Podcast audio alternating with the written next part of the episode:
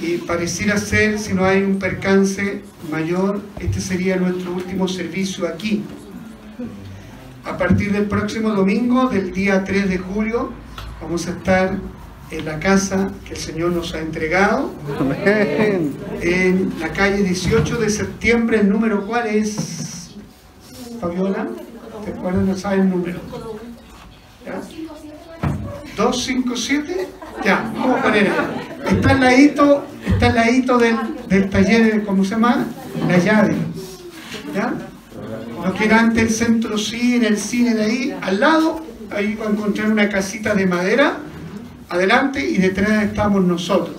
De hecho, una vez que termine el culto, vamos a, a partir para allá junto con el directorio a afinar los detalles porque se tiene que firmar contrato en la semana, contrato como corresponde, y ahí el representante legal de la iglesia, que es el presidente de esta organización, nuestro hermano Carlos Cereceda, es el que va a tener que firmar, poner la rúbrica ahí al contrato de arriendo. Recuerde que el arrendamiento es con una entidad jurídica que es Iglesia Cristiana Misionero del Amor, Personería Jurídica 2010, por lo tanto es una persona distinta, ¿ya?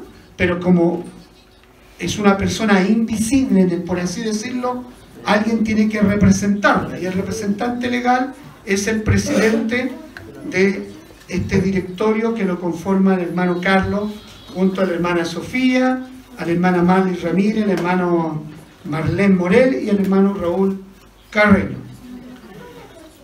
Y agradecemos a Dios, como decía nuestro hermano Francisco, eh, agradecemos a Dios por habernos acogido acá. Si bien es cierto, no es el lugar apropiado, pero fue nuestra casa, fue la casa, el hogar. Yo sé que cada uno eh, significativamente tiene su casa, su hogar. Hay una diferencia entre casa y hogar. Hacer hogar es, es lo esencial. ¿ah? Y eso tiene que ver con los integrantes de esa casa. Y el que realmente nos ha acogido aquí fue el precioso Espíritu Santo, el Señor. Durante 18 años estuvimos como gitanos, ¿no es cierto?, yendo para allá y para acá. Empezamos en, una, en un cuartito chico, luego pasamos ahí a las praderas, donde también fuimos bendecidos, también tuvimos alto y bajo ahí en las praderas y llegamos definitivamente aquí a la nueva Peñaflor, pero saliendo ahora en bendición, estar ahí en la plaza, cerca de la plaza de armas de Peñaflor. Por lo tanto, tenemos una responsabilidad, tenemos un compromiso y tenemos que estar a la altura de lo que Dios nos ha entregado. Y para aquello necesitamos, necesitamos de cada uno de ustedes. Primero, presenciar su presencia. Segundo, su fe, su aliento, ¿ah? su fuerza. Y también, ¿por qué no decirlo? También los recursos que son fundamentales para que también la iglesia pueda marchar. Cuando la iglesia trabaja unida, se nota menos la carga. Cuando el cuerpo de Cristo va en la misma dirección, en el mismo propósito, todo lo que resulta difícil o imposible se puede hacer posible.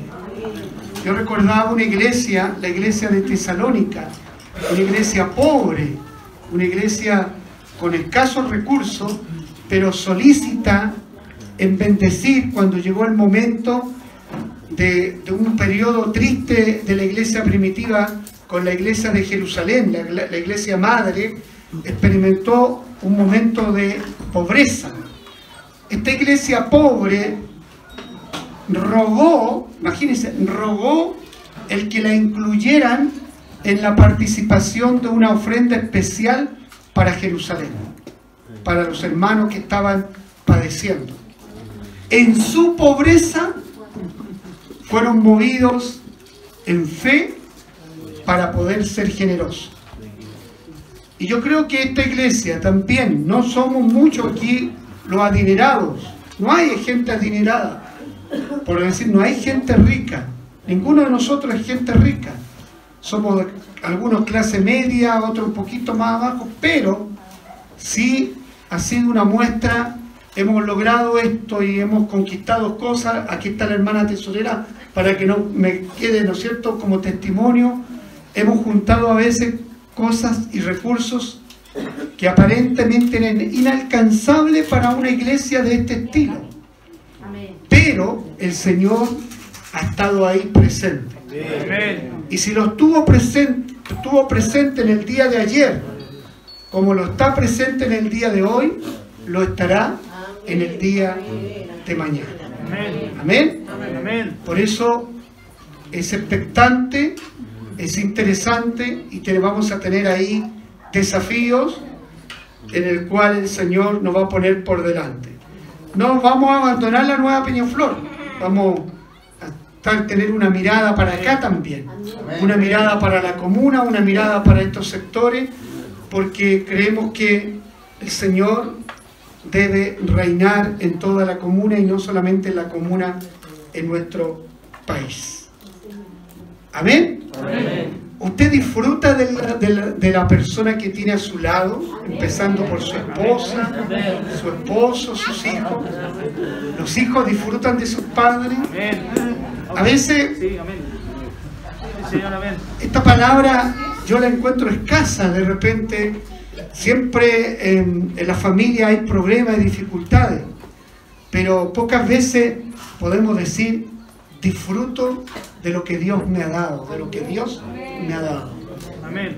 Yo no sé si usted abre su boca y se lo dice a sus hijos, Amén. a su esposo, a su esposa. ¿Eh? O han sido siempre quejas, o han sido siempre dolor y que esto, que no estoy bien, hay poca conformidad. A veces no meditamos y no consideramos lo que Dios te ha dado, lo que Dios tiene a tu lado. Y lo que no tenemos a nadie a nuestro lado, tenemos al Señor. Yo disfruto del Señor. Por mucho tiempo, hermanos amados, yo buscaba las dádivas o buscaba respuesta y los milagros de Dios. Estaba mal, estaba equivocado. Hasta que un día entendí que tenía que buscarlo a Él disfrutar de Él. Y cuando uno lo busca a Él, todo lo demás viene por añadidura. Amén. Amén. Mucha gente de repente anda buscando respuesta, anda buscando el remedio, el milagro. Pero a veces Dios lo permite, permite tu dolor, permite el problema, permite el conflicto solamente para que a través de ese elemento de esa aflicción, de esa necesidad, seamos seducidos por su amor y misericordia. Porque la mayoría de de los que estamos aquí nos trajo por un problema o dificultad. ¿O no? La mayoría llegamos por una necesidad, una crisis en lo personal, una crisis en el matrimonio, una crisis en el trabajo, una crisis de salud o malas decisiones que en algún momento hemos tomado. Pero eso usa Dios, eso usó Dios para que tú prestes atención y ya no te quedes pegado en el problema y te enfoques en este Señor tan bueno, en este Dios que quiere el bien para ti y el bien para mí. La Biblia dice que separados de Él, nada podemos hacer. Ahora, si esta casa, esta estructura, usted la considera fría, poco bonita, ¿qué hacía? ¿Qué hacía la diferencia? Era el Señor. El Señor aquí. Cuando yo comencé, comencé en una iglesia de tierra, chiquitita, de 4x4, apenas teníamos un techo, en el año 82, cuando acepté al Señor por primera vez en mi vida. Y ahí estaba un hogar, ese era mi hogar, era mi refugio, era el lugar de las batallas también, el lugar de donde uno encontraba respuesta a, a cada una de nuestras necesidades. Así que yo quiero que le diga al que está a su lado, gracias por acompañarnos hasta aquí, porque ahora nos toca tarea, nos toca una tarea. Recuerde que tenemos un propósito, ¿no?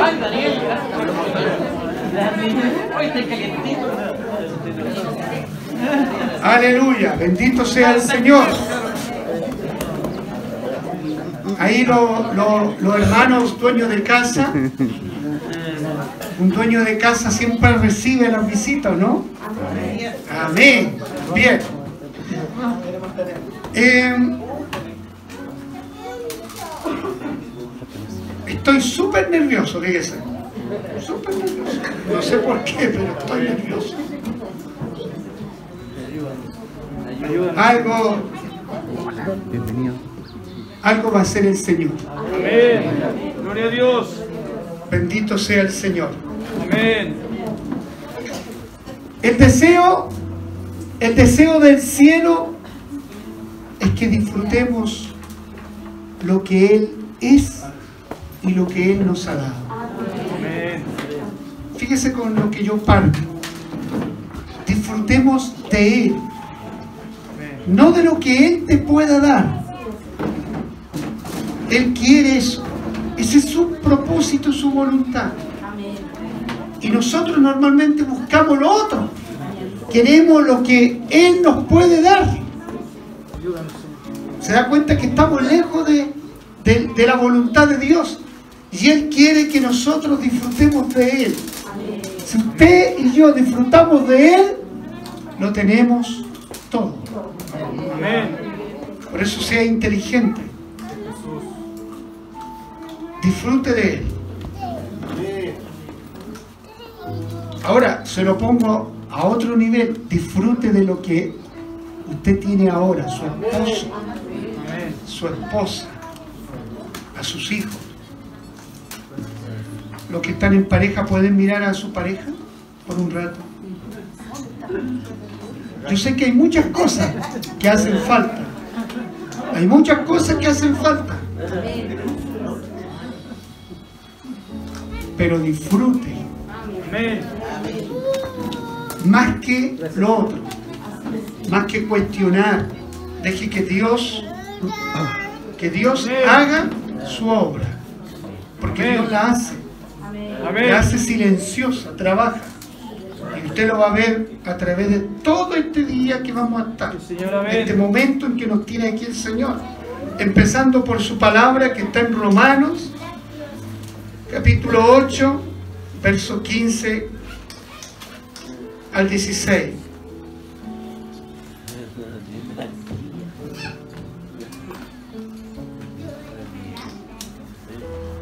Ahí está la palabra, ¿o no? Todavía no. Romanos 8, verso 15 y 16. La vamos a leer en el nombre del Padre, del Hijo y del Espíritu Santo. Amén. Dice así pues no habéis recibido el espíritu de esclavitud para estar otra vez en temor, sino que habéis recibido el espíritu de adopción, por el cual clamamos, Abba Padre. Verso siguiente. El Espíritu, este que está con mayúscula, el Espíritu de Dios, el. Espíritu mismo da testimonio a nuestro Espíritu, que está con minúscula, de que somos hijos de Dios. Amén. ¿Quién es usted? Dile que está a tu lado. Tú eres un hijo de Dios. Ahora, hago la pregunta, ¿quién no cree esto? ¿O, o quién cuestiona todavía esto? Usted lo puede cuestionar porque a lo mejor no está a la altura de ser un hijo de Dios. Usted cree en su corazón que por lo que ha hecho, por lo que es, no merece ser hijo de Dios. Pero la pregunta es, ¿quién de aquí merece ser hijo de Dios? Ninguno. Porque no es por los méritos nuestros, sino que es una decisión del Padre. Amén. Amén. Por medio de su gracia. Amén. Exactamente, es un regalo. Gracias, Señor. Por lo tanto, ya no debo vivir en el temor, en el miedo. Ya no debo vivir en la esclavitud. La versión nueva traducción viviente dice, y ustedes no han recibido un espíritu que los esclavice al miedo. Por eso cuando usted tiene miedo, cuando el miedo lo, la supera, usted es esclavo, esclava de aquello. Y eso tiene que ver con que su espíritu no ha sido afectado por el Espíritu Santo. Y por lo tanto, ahí hay un problema. Pero, porque miedo vamos a tener, el miedo es un elemento necesario en el ser humano. Pero cuando el miedo me controla, cuando el miedo controla tu vida, ya no es correcto eso. Después dice, pues su espíritu se une a nuestro espíritu para confirmar que somos hijos de Dios. Amén. Oremos al Señor. Cierre sus. Amén. Padre, en esta mañana estamos delante de ti con temor y reverencia, reconociendo que tú eres el Dios omnipotente, el Dios omnisciente y omnipresente, el cual nos ha dado nos ha regalado a su Hijo Jesucristo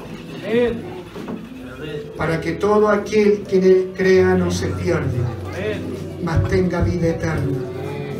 Señor, en esta mañana te rogamos que ministres nuestro corazón, ensanchándolo para que sepamos lo bondadoso, lo generoso y lo inefable de tu amor para con nosotros. Precioso Espíritu Santo, toma control de esta sala. Que tu presencia respalde la palabra que va a ser predicada.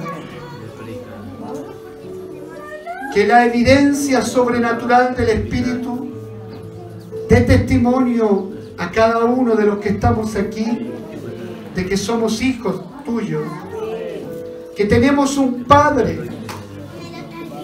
Que fuimos adoptados con ese privilegio. El mismo privilegio que tiene el pueblo de Israel.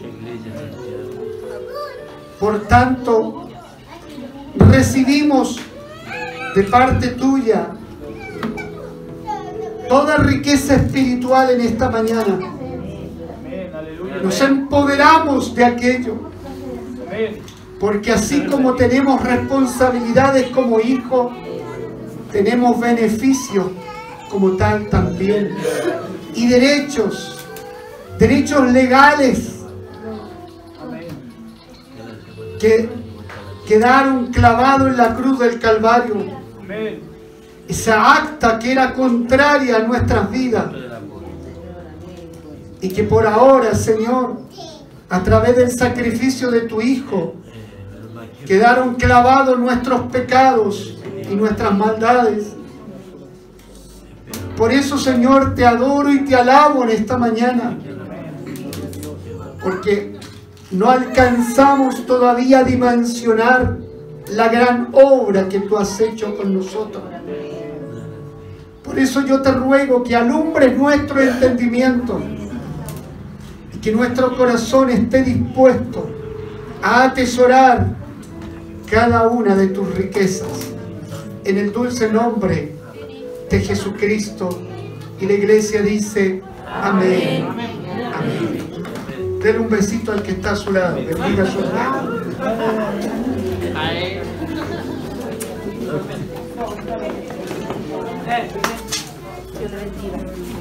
Bien.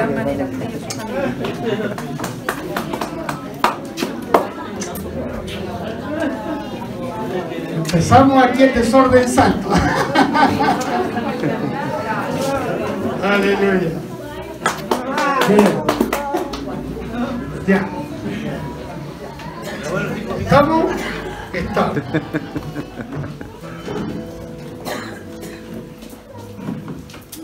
Fíjese que para poder entender esto, un hijo, ¿dónde disfruta un hijo? ¿Dónde disfruta un hijo? En los brazos de papá y mamá. Aunque no tengan casa, aunque la casa sea una tienda, porque no es el problema el lugar. Para un hijo, el mayor disfrute es su padre. Yo lo veo.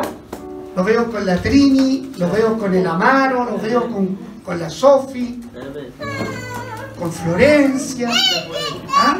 con cada uno de los niños.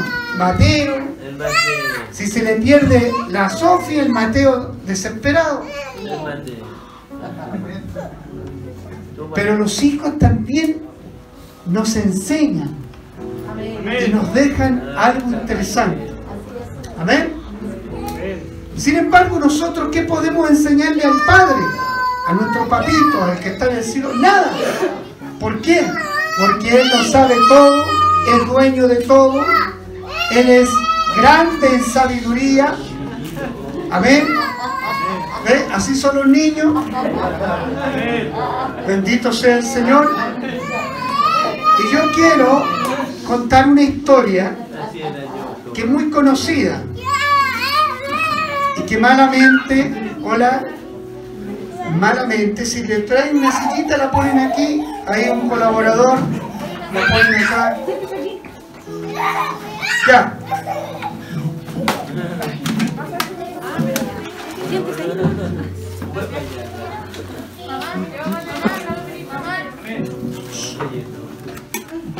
no, déjela ahí nomás. Es Santa Mala, justamente trajo la silla mala. Me la dejo. Ya. ¿Se sentó la Fernanda por ahí? Ahí está sentadita. Y mire por acá, estaba mirando, qué sorpresa. ¿no? Sean bienvenidos todos, ¿ah? y bienvenidas a la casa del Señor. Bueno, quiero que preste atención. En los próximos media hora voy a tratar de hacerlo breve, pero quiero que preste atención porque a través de esta historia vamos a descubrir lo bueno, lo bueno que es tu Dios y mi Dios.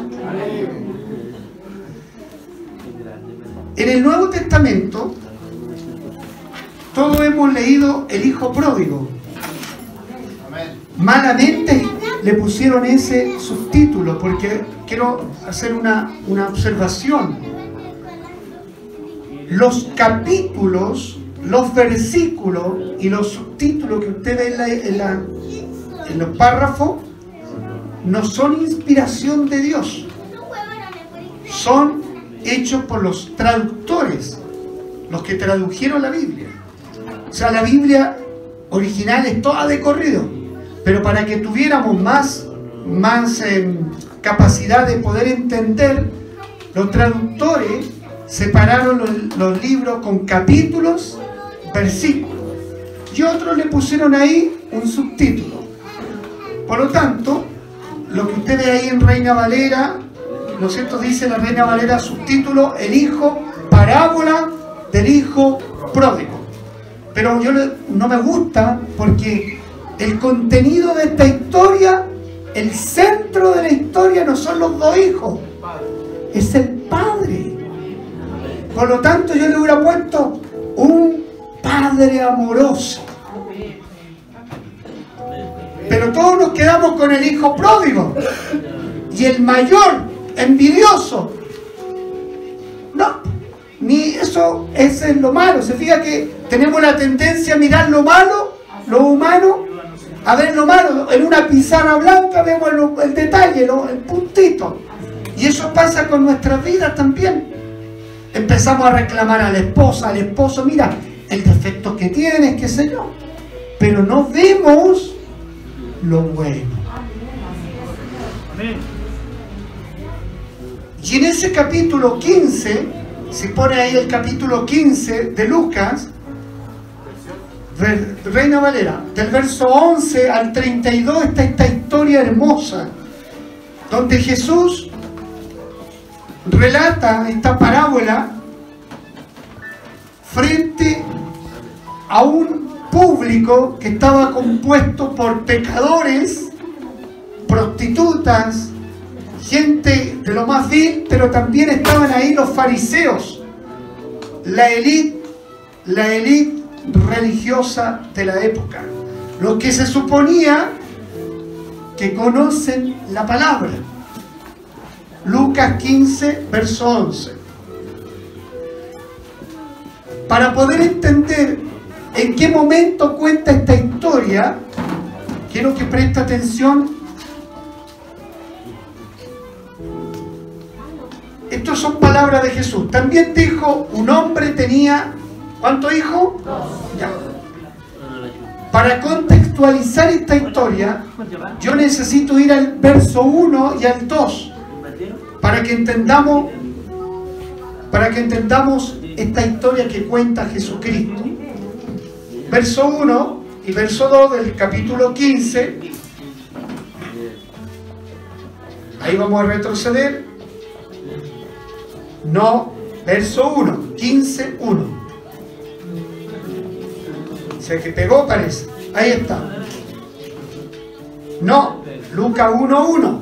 ¿Qué pasó con los dedos? Están muy helados, muy congelados los dedos del hermano ahí. 15, 1.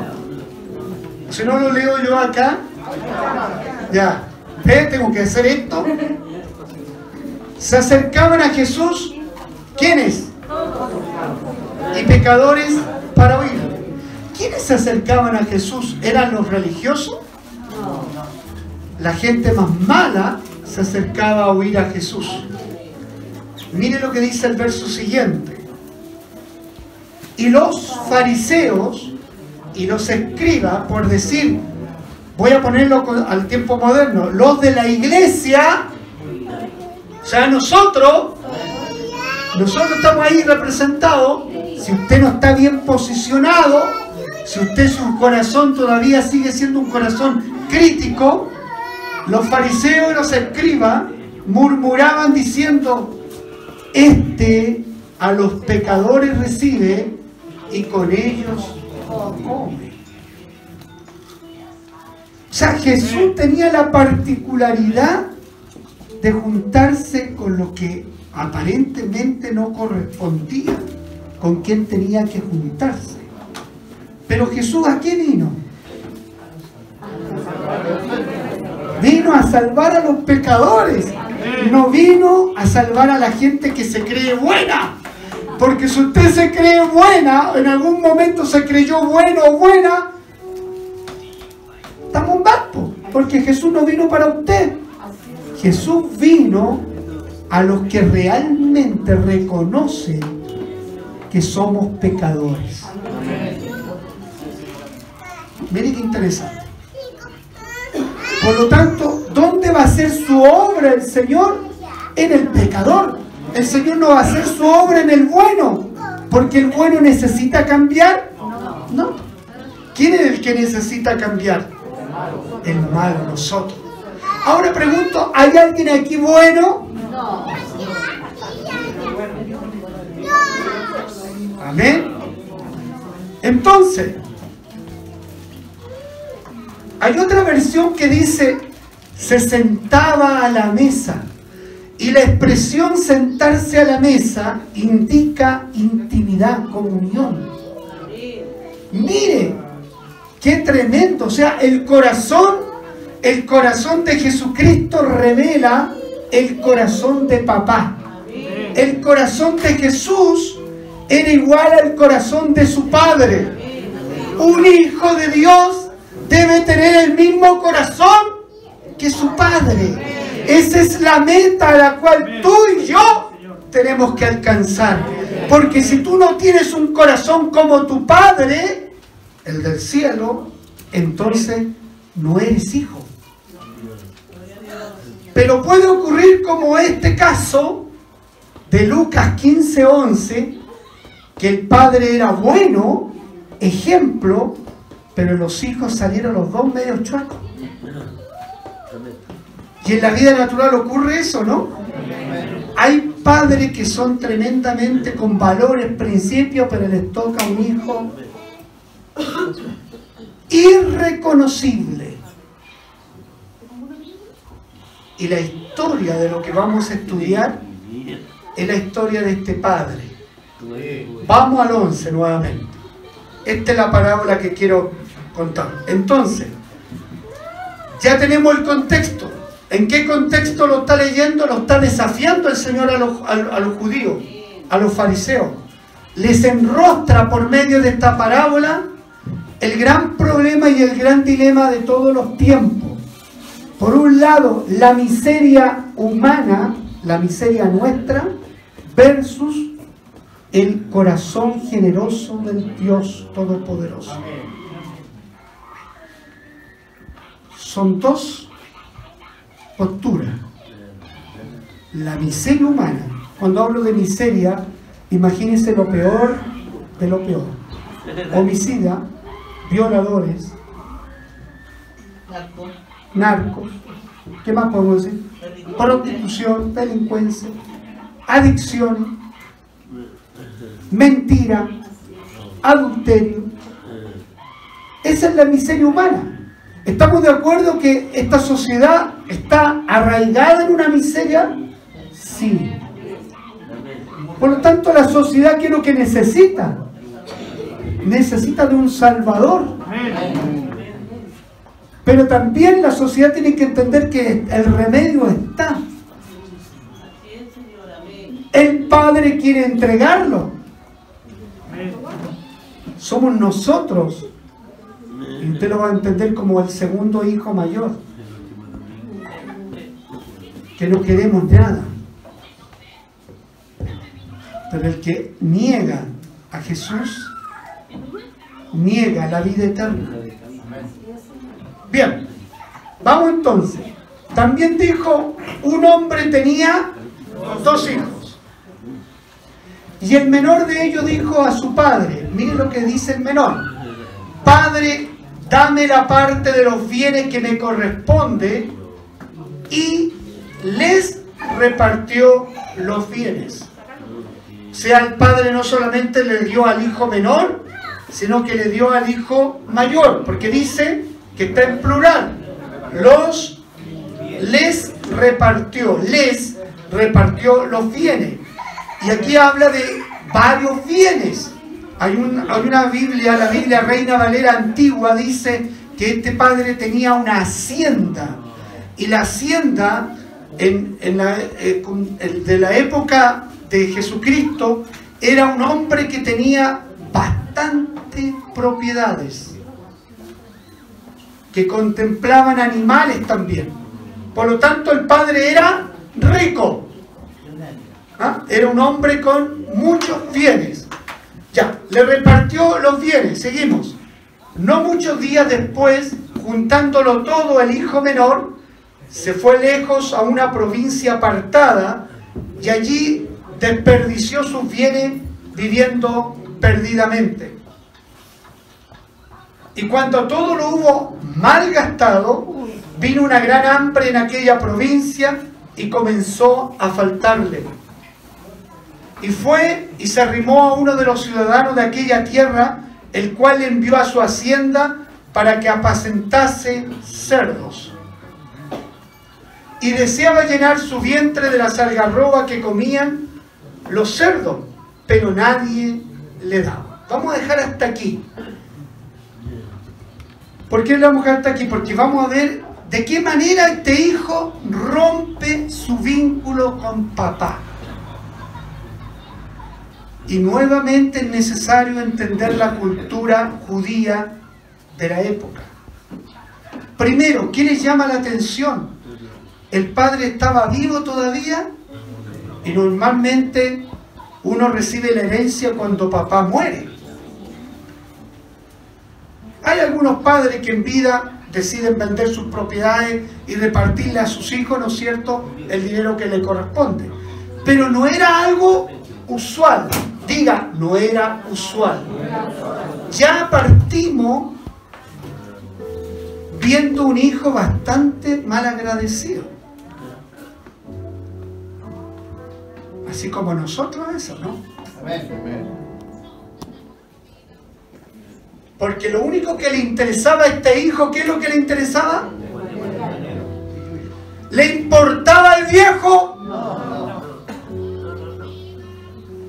¿Qué es lo que estamos hablando de que nos enseña que tenemos que disfrutar a las personas?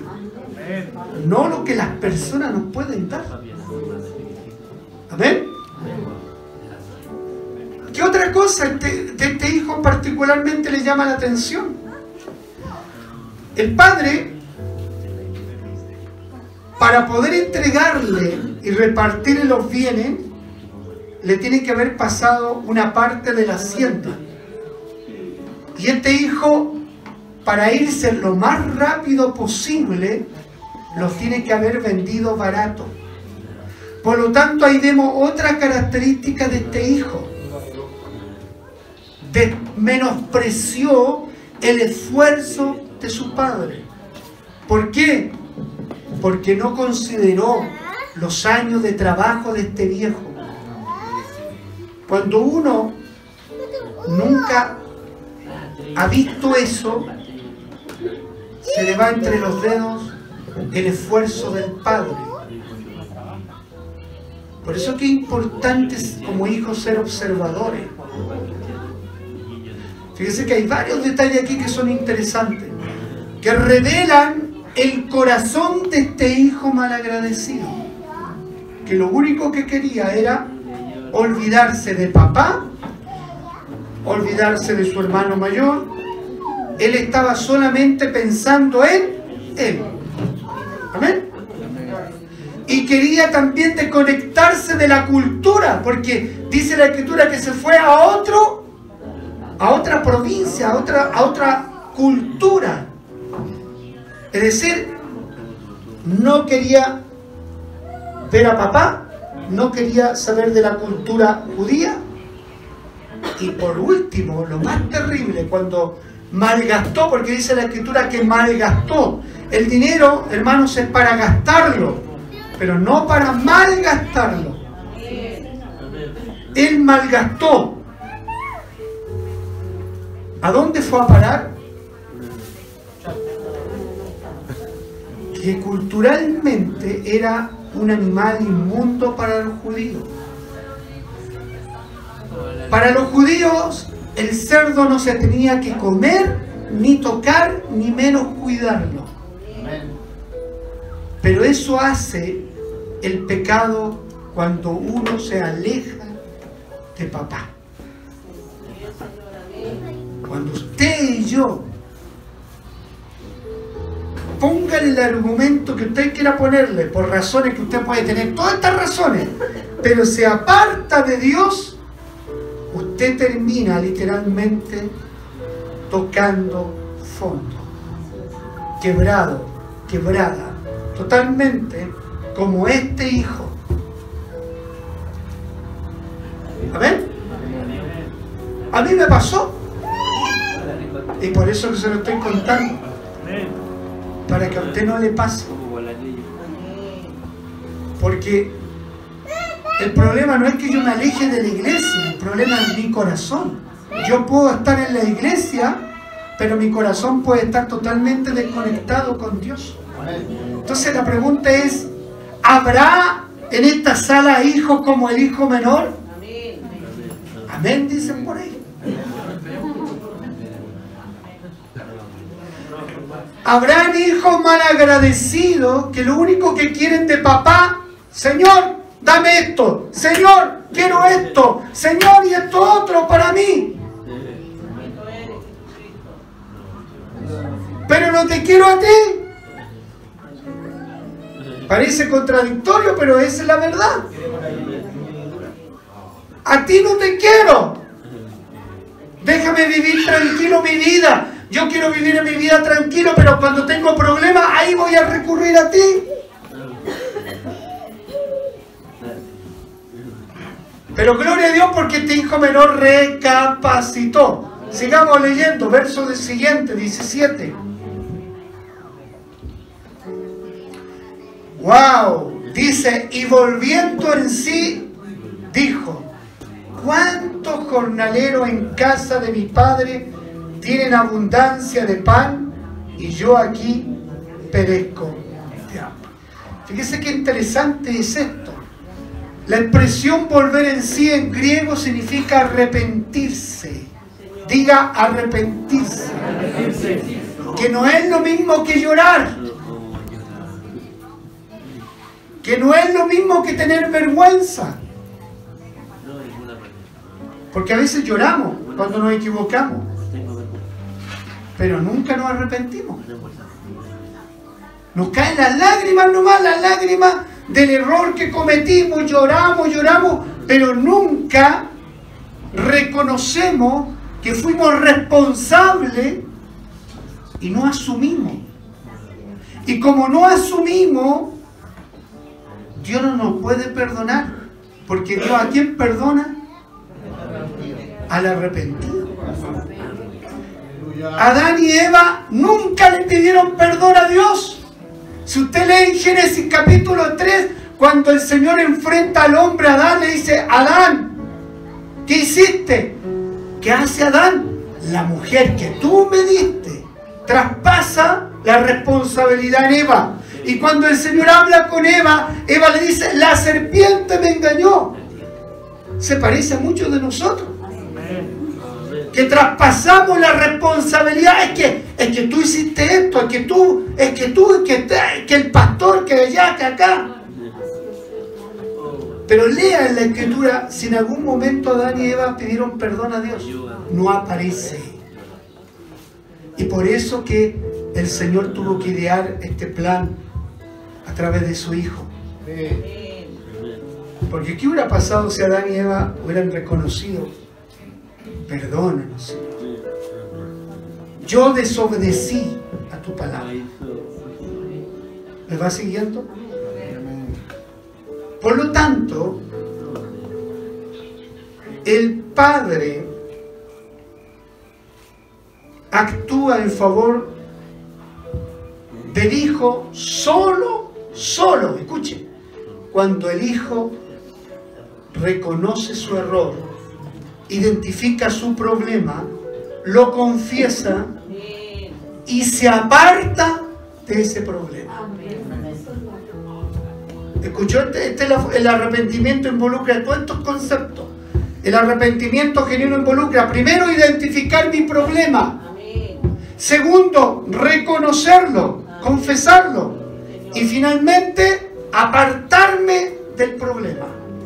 Todo eso encierra arrepentimiento.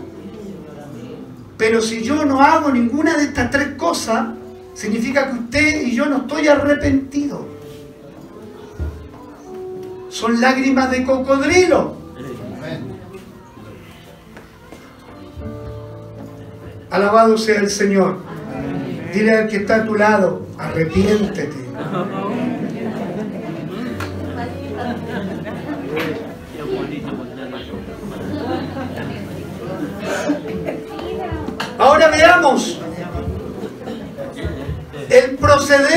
Hijo menor, ¿cómo usted lo evalúa? Egoísta, ¿qué más? Yo no. Yo- Mentiroso. mentiroso, mal agradecido, ya. Pero veamos cómo actuó el padre con el hijo. Mire, el padre tenía a su favor la ley de Moisés. Miren lo que estoy diciendo. El padre, este padre tenía a su favor la ley de Moisés. Cuando digo la ley de Moisés, él, él podía haber dicho, no te vas de casa. Porque la cultura hebrea de aquel entonces, para que un hijo saliera de casa, la única forma del hijo salir de casa era casado.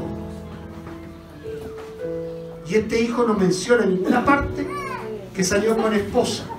Por lo tanto, si usted ve las, en, la, en, en la novela, en la que están dando ahora, aún la familia del, más antigua del Antiguo Testamento, todo permanecía bajo el patriarca. Estaba Jacob y estaban toda la familia, los, los hijos con su respectiva esposa en el campamento. Era así. Pero en los tiempos de Jesús, el hijo sale casado. Lo que hizo este hijo menor fue deshonrar a su padre. Y el padre era un hombre reconocido en aquel lugar. Rico, más o menos ya mayor. Pero ¿qué hizo el padre? ¿Lo acusa frente a la ley? No, lo deja ir. Eso es un padre amoroso. Dios nunca te va a retener. Dios nunca te va a decir, no salgas de mi presencia. Porque Él no puede ir contra el libre albedrío del hombre. El que uno, único que se puede apartar del Padre es uno. Cuando yo decido alejarme del papá. Este padre, por eso que este padre es- representa a Dios. Porque este padre no solamente le dio los bienes que le correspondían, estando vivo, que ya era una deshonra, sino que los deja ir. La ley decía que si este padre lo acusaba a su hijo ante los fariseos de la época, este hijo moría apedreado en la plaza. Imagínense.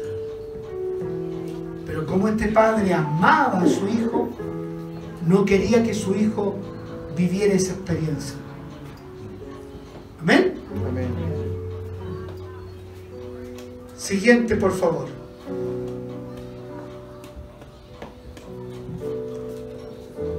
Aquí está lo que estoy hablando del arrepentimiento. Mire lo que dice este hijo. Me levantaré e iré a mi padre y le diré, Padre, he pecado contra el cielo y contra ti. Hasta aquí hay muchos que se quedan en esta parte nomás. En la idea de enmendar. Amén. Pero este, este hijo quedó con eso nomás. Mire lo que dice el siguiente verso. Esto es lo que le va Ya no soy digno de ser llamado tu hijo. Hazme como uno de tus jornaleros. Y levantándose vino a su padre. O sea, primero comenzó en su corazón, vio la verdad, se le abrieron, despertó del sueño este hijo, pero faltaba lo más importante, ejecutar, accionar. Es la, cosa que nos cuesta a nosotros, accionar. Amén. Una cosa es decir, voy a ir donde mi mamá, voy a ir donde mi esposo, voy a ir donde mi esposa, le voy a decir esto. Uno lo puede desear. Hasta el momento todo eso es bueno. Pero no se, mientras no se concrete, queda como una, un deseo bueno. Pero tengo que concretarlo. ¿Amén? ¿Este hijo lo concretó? Sí. Porque dice, y levantándose, vino a su padre. Y cuando aún estaba lejos, lo vio su padre. Y fue movido a misericordia. Y corrió este padre y se echó sobre su cuello y le besó. Amén. Qué tremendo este padre. ¿Dónde estaba este padre? En su hacienda. Pero yo me imagino que todos los días miraba hacia el horizonte. No nos dice la escritura cuánto tiempo ocurrió esto.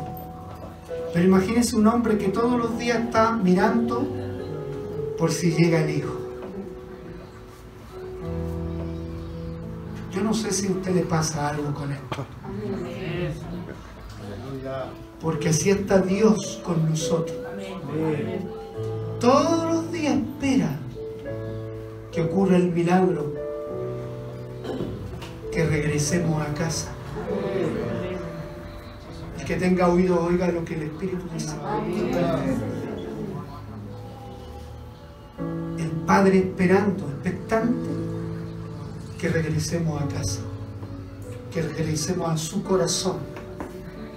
No es, no es solamente estar aquí, ¿me entiende? Que regresemos a su propósito, que, que regresemos a su mente, a su pensamiento, a su voluntad. El Amén. Padre va a seguir todos los días de tu vida, hasta el último suspiro de tu vida. Papá va a estar esperando. Amén. Gloria a Dios. que tú y yo decidamos por fin decir, voy a ir. Aleluya. Y fíjese que él no le importó humillarse. Y usted dice, ¿dónde sale la palabra? Aquí. Era un hombre viejo. ¿Y cómo se vestían los viejos de aquella época con túnicas hasta, hasta los tobillos? Los hombres jóvenes de la época, sus túnicas eran hasta aquí, hasta la rodilla. Y estas túnicas eran apegadas al cuerpo casi. Por lo tanto, donde se humilló, el viejo tuvo que levantarse su túnica para correr. Y era mal visto mostrar las piernas. Era un sentido de humillación, así como la desnudez. Trate de correr con una túnica ceñida a su cuerpo. Se va a caer. Tiene que remangarse la túnica. Y al remangarse la túnica mostraba sus piernas. El problema no era si eran velludas o lampiñas, no, eso no era el problema. El problema era que desde el punto de vista cultural era una humillación. Y esto me viene inmediatamente lo que hizo el Padre. Filipenses capítulo 2, verso 5. Haya pues el mismo sentir que hubo en Cristo Jesús, que no quiso ponerse en la misma condición de Dios, cosa que aferrarse, sino que Él decide, el Dios glorioso que decide encarnarse en su Hijo Jesús y en la condición de Hijo humillarse hasta la muerte. La muerte era escandalosa. La muerte de Jesús fue escandalosa porque morir en una cruz era morir como maldito. Pero a él no le importó porque era papá. Y un papá no le importa qué hacer por sus hijos. Gloria a Dios. ¿O no? Sí, Señor, amén. Usted puede hacer cualquier cosa por su hija, ¿o no, Leo? Ya, pues. Nuestro papá no le importó, dijo, me saco la condición de Dios, Amén. me saco el traje de Dios Señor, amén. por amor a ti y a mí. Aleluya. Este papá no le importó correr, no le importó que todos lo cuestionaran, no le importó que todos lo criticaran y le dijeran, mira qué deshonra, hombre, te estás cayendo muy bajo por causa de un hijo inútil. Pero a este padre lo que le importaba era su hijo. Y dice que antes que el hijo lo viera, ¿quién lo vio primero? ¿Quién vio primero? El padre. Corrió. y se echó. Literalmente se echó. Literalmente lo sumergió entre sus brazos y lo besó.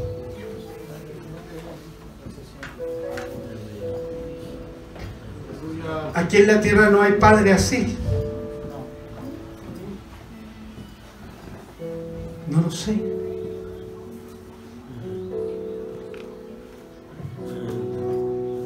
¿Qué debió haber hecho este padre? No haberlo recibido. Usted decidió irse. El padre lo echó de la casa. El hijo decidió irse de la casa. Tenía a su favor la ley. Pero e- este padre transgredió la ley por amor a su hijo. Bendito sea el Señor. Amén. De esa manera te ama Dios amén. y a mí. Amén. De esa manera te ama Dios a ti Amén. y a mí. Gracias, Señor. Sigamos. Mire lo que se- hace aún más el Padre. Aquí viene la confesión del Hijo. Padre, he pecado contra el cielo, cuando dice contra el cielo, contra Dios, y contra ti. Y ya no soy digno de ser llamado tu Hijo. Pero, mire la, la actitud del Padre, pero el Padre dijo a sus esclavos, a sus siervos, sacad el mejor vestido, vestidle y poned un anillo en su mano y calzado en sus pies. Es decir, Amén. la condición de este hijo era paupérrima. Salió de la casa orgulloso con plata, soberbio, altivo, orgulloso, queriendo nunca más volver a la casa y regresó una miseria, sin calzado, con vestido viejo, el anillo representa un sello. Por eso que este padre no solamente corre, se echa sobre él, sino que más encima le dice, vístanlo. Y más, sigamos más, porque este padre no se queda con esto nomás. Amén.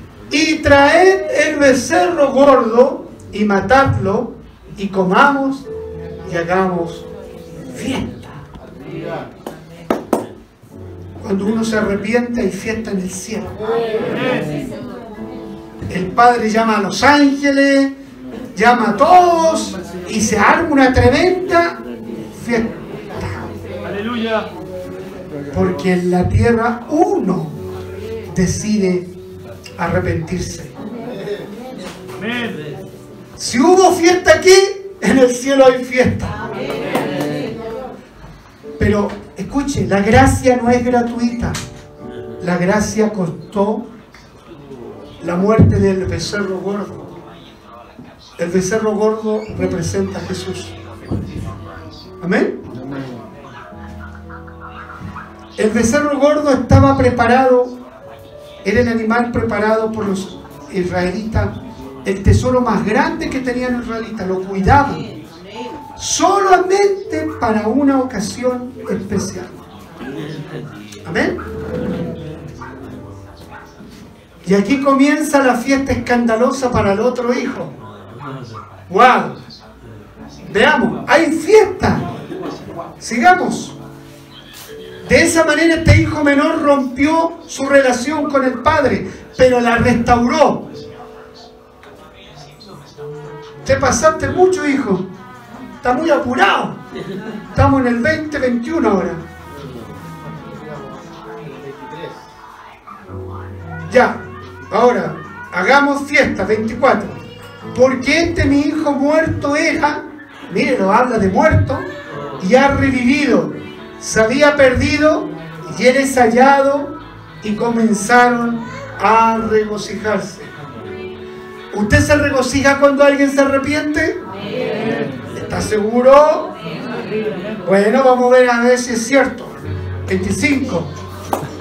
Y su hijo mayor estaba en el campo y cuando vino Y llegó cerca de la casa, oyó, ponela más bajita Florencia. Flore, ponela más bajita. Y llegó cerca de la casa, oyó la música y las danzas. ¿Qué pasó ahí? Y llamando a uno de los criados le preguntó, ni siquiera entró, imagínense. Ya vemos una actitud mala. Porque este hijo tenía esa casa de quién era? De él también. No quiso entrar y le pregunta a uno de los siervos qué es lo que era eso. Y miren lo que le dice el siervo. Él le dijo, tu hermano ha venido y tu padre ha hecho matar el becerro gordo por haberle recibido bueno y sano. ¿Qué hace este hijo mayor? Entonces se enojó y no quería entrar. Salió por tanto su padre, y mire la actitud del padre, a rogarle.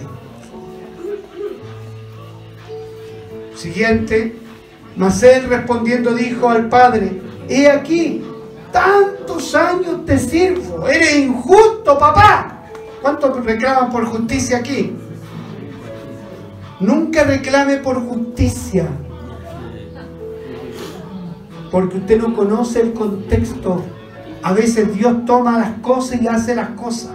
A veces el pastor decide no porque quiere ser injusto, sino por un asunto superior. El líder tiene que elegir y escoger. Y no, esto no es un centro de madre, no es un equipo de fútbol, que todos tienen, no. La justicia de Dios es distinta. Acuérdense de Pedro y de Juan, que lo vamos a ver. He aquí tantos años te sirvo, no habiéndote desobedecido jamás. Este hijo era aparentemente perfecto, pero era aparentemente perfecto. Pero su corazón estaba lejos de papá. No estaba conectado con el corazón del padre. Estaba perdido igual que el hijo pródigo.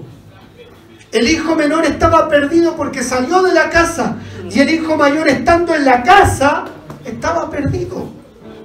Así ocurre aquí. Hay hermanos que están en la casa del Señor y están perdidos. Y nunca me has dado ni un cabrito para gozarme con mis amigos. Frente a esta queja, el padre le responde,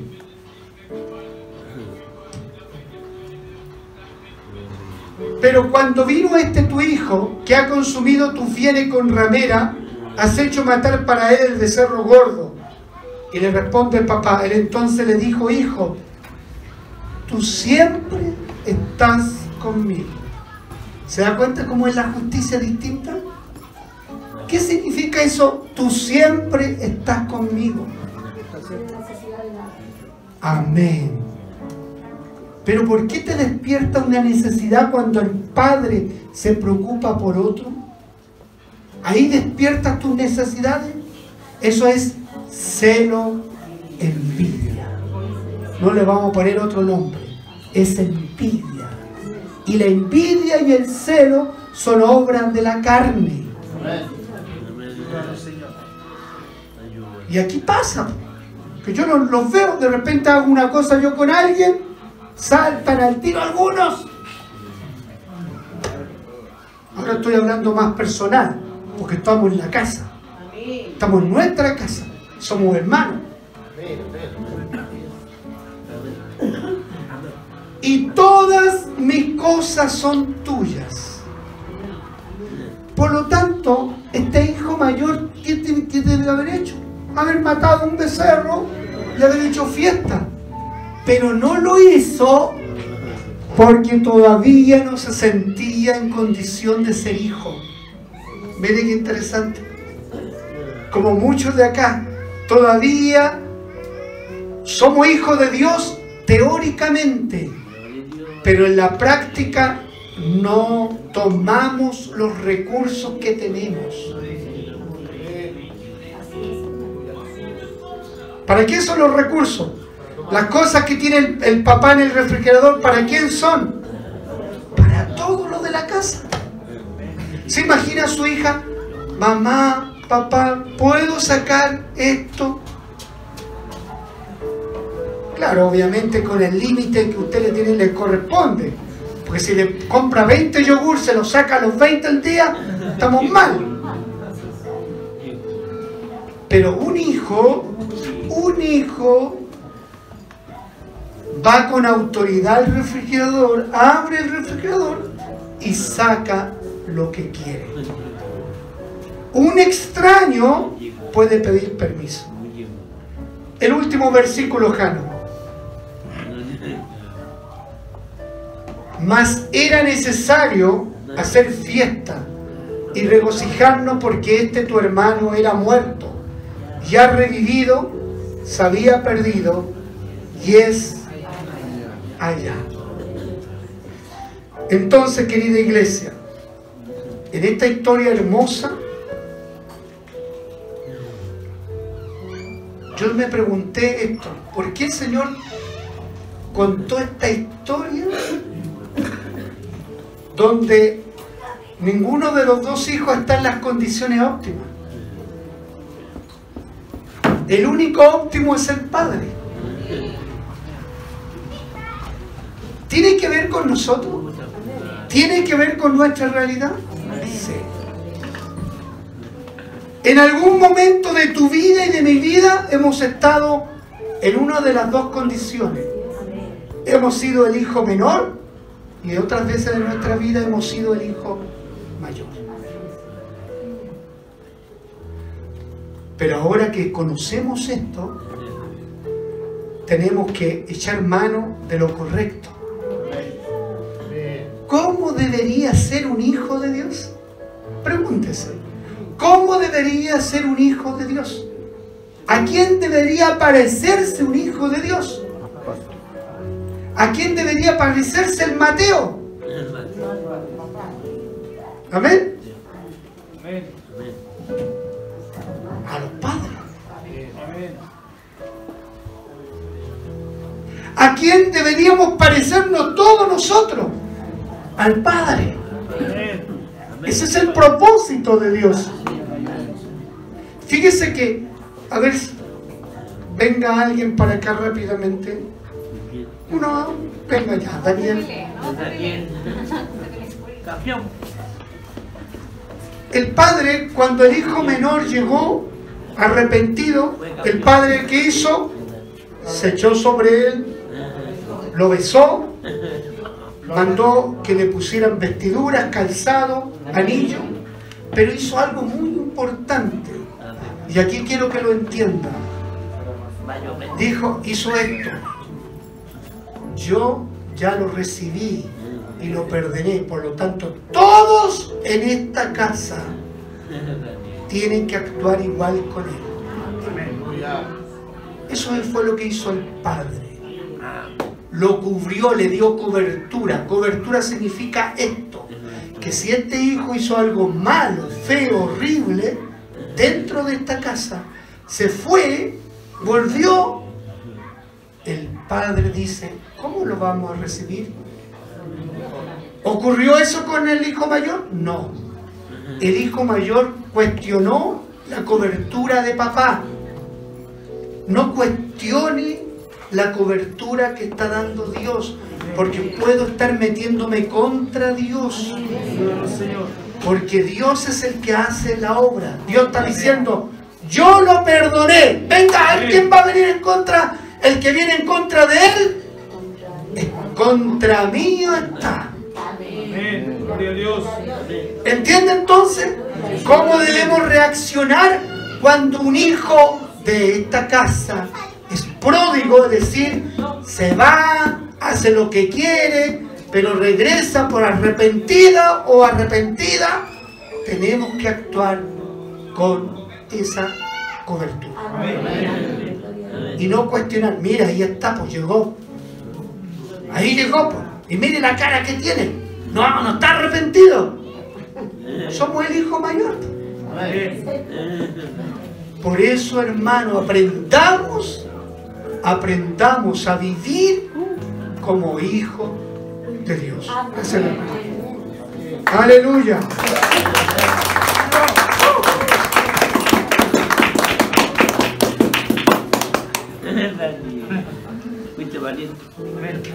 Vivir bajo la gracia es distinto a vivir debajo de la gracia, aunque parezca parecido.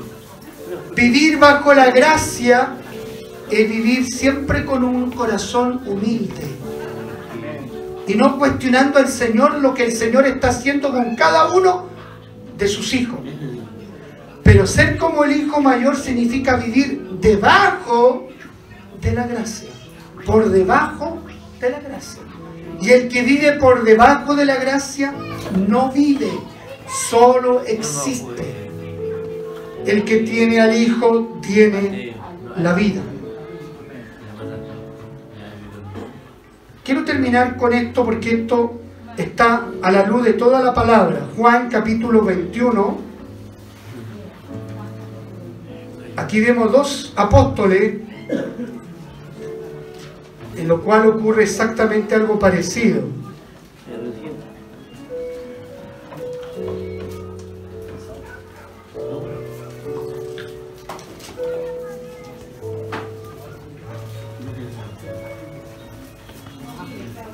Bendito sea Jesucristo. Verso 20 al 22.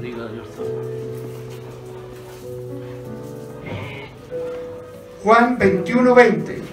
Volviéndose Pedro vio que le seguía el discípulo a quien amaba Jesús. ¿Quién es el discípulo a quien amaba Jesús? Juan. El mismo que en la cena se había recostado al lado de él y le había dicho, Señor, ¿quién es, quién es el que te ha de entregar? 21. Cuando Pedro le vio, dijo a Jesús, Señor, ¿y qué de este? Y miren la respuesta de Jesús. Jesús le dijo, si quiero que Él quede hasta que yo venga, ¿qué te importa a ti? Nuevamente celo de Pedrito. Y era un apóstol. Así nos pasa, eso somos nosotros. A la luz de la palabra revela lo que nuestro corazón es todavía estando en la casa del Señor. Estando en la casa del Señor todavía somos niños. Porque Juan era el último, último de los apóstoles que iba a quedar. Pero eso lo había determinado. ¿Quién lo había determinado? El Señor. El Señor es dueño de cada uno de nosotros. ¿Y a ti qué y a mí qué? Si el Señor quiere dejarte a ti por más tiempo que a mí, es un problema del Señor, no es mío. Yo no me tengo que poner envidioso ni celoso. Porque yo podría decir, pero mira Señor, esa persona fue una oveja, yo soy tu siervo, tú soy pastor, yo debería vivir más. No, Él es el dueño de nosotros. Por lo tanto, hermano, después de toda esta la luz de esta palabra, quiero que medite y reflexione. ¿Está disfrutando lo que tiene? Amén. Señor, amén. Pareciera que no, pues los rostros. ¿Disfruta lo que tiene? Amén. Amén. Gloria a Dios. Disfrutemos a Dios. Lo disfrutemos a concho. ¿Por qué? Porque Él nos ha amado, nos ha perdonado, nos ha justificado por medio de su Hijo. Por lo tanto, querida iglesia, disfrutemos su bondad, su generosidad. Amén. Y como añadidura, disfrutemos la familia que Dios te dio. Amén. Póngase de pie y acérquese a su familia. La que no está con familia, venga para acá. Todos los que no están sin familia, vengan acá adelante.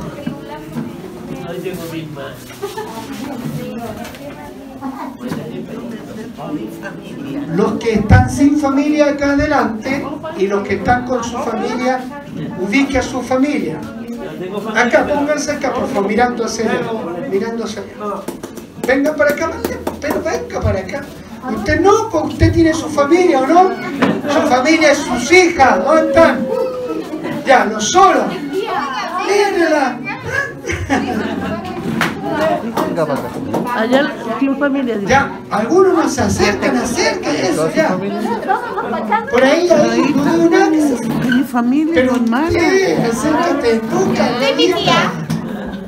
Ya, por allá. ¿Están allá? Ah, ya está con la negrita ya. Estoy mirándolo todo. ¿Quién falta? Pastor, ¿Ah? ella no sabe si mi tía o no.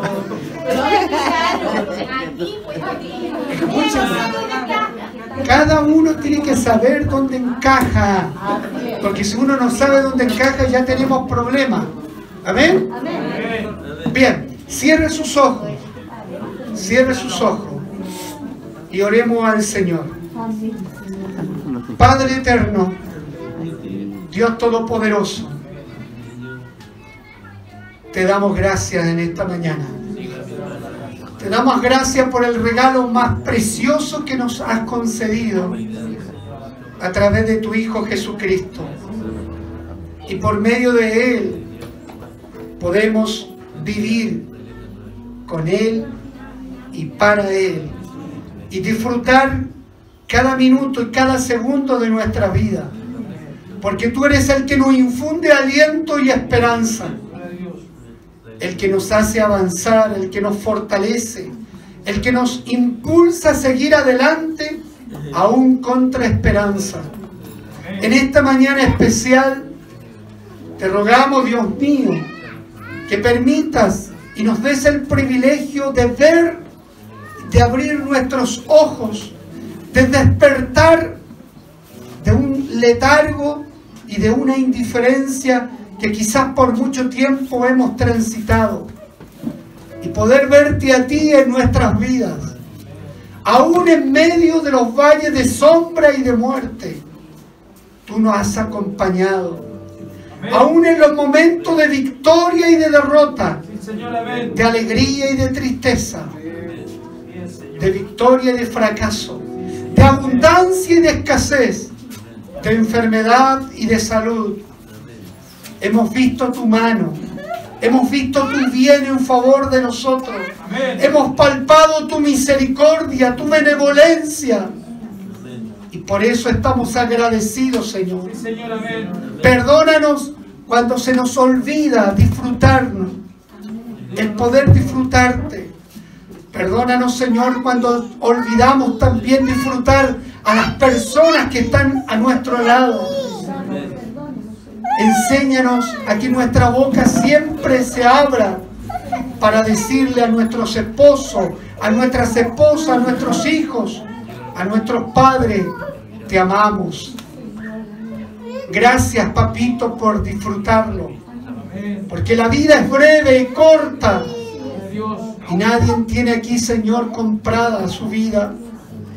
Por eso yo te ruego que en esta tarde y en esta hora descienda tu gracia, tu amor y tu misericordia para que el Espíritu Santo traiga reconciliación, traiga sanidad, traiga libertad sobre tu pueblo, traiga arrepentimiento genuino y podamos disfrutar la condición de hijo. Para que de esa manera, Señor, seamos sustentados, bendecidos, abrazados bajo el alero del Padre, bajo la cobertura de papá, porque Él es el que pelea nuestras batallas. Bendice a estos siervos que están aquí, Señor. Su familia no están, pero tu espíritu está con ellos. Bendícelos, Jesucristo, para tu gloria. Respáldale de una manera sobrenatural. Susténtale y los planes que ellos tienen reservados para el día de mañana sean sustentados. Bendice a cada familia que está representada en esta tarde. Susténtalo con tu gracia, con tu amor. Sean cubiertos, protegidos bajo la cobertura del Dios omnipotente. Y tu mano poderosa pelee nuestras batallas día a día hasta que Señor vengas por nosotros.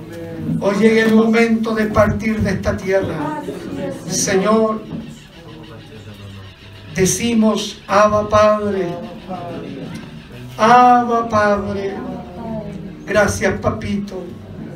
Gracias, papito, por el don de la vida. Gracias. Gracias, Jesús. Dígale gracias por la madre que tiene, por el esposo que tiene la esposa, Gracias, Señor, por el Hijo. por el hijo. Abrace a su familia. Amén. Y aquí los hermanos abrácense. Amén. Que el buen Señor le sustente. Amén. Amén.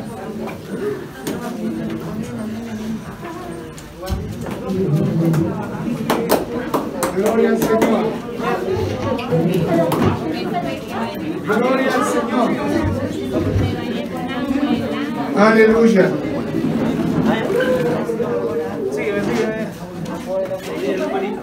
Tome asiento, iglesia. Ay,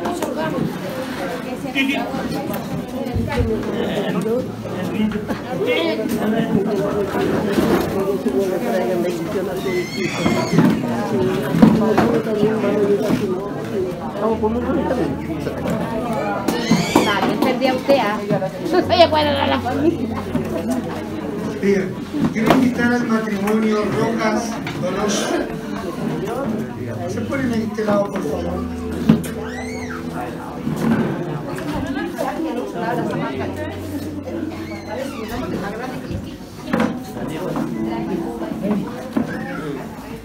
Daniel.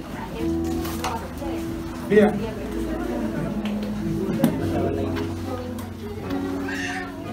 Por favor, ya, estamos todos listos, que presta atención porque estamos todavía en la presencia del Señor. Este matrimonio, el día miércoles 22, cumplieron 26 años de casado.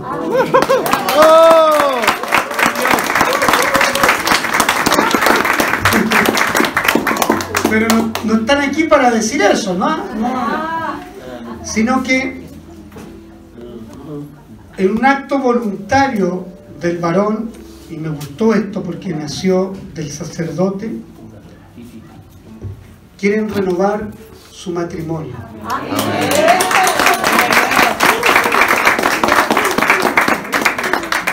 Quiero que renovar el pacto, porque hay muchas veces hacemos, nos casamos, o gente que se casa y no tiene idea por qué se casa. Otros se casan porque ya está embarazada la persona. Otros se casan por otros asuntos. Hay un montón de argumentos.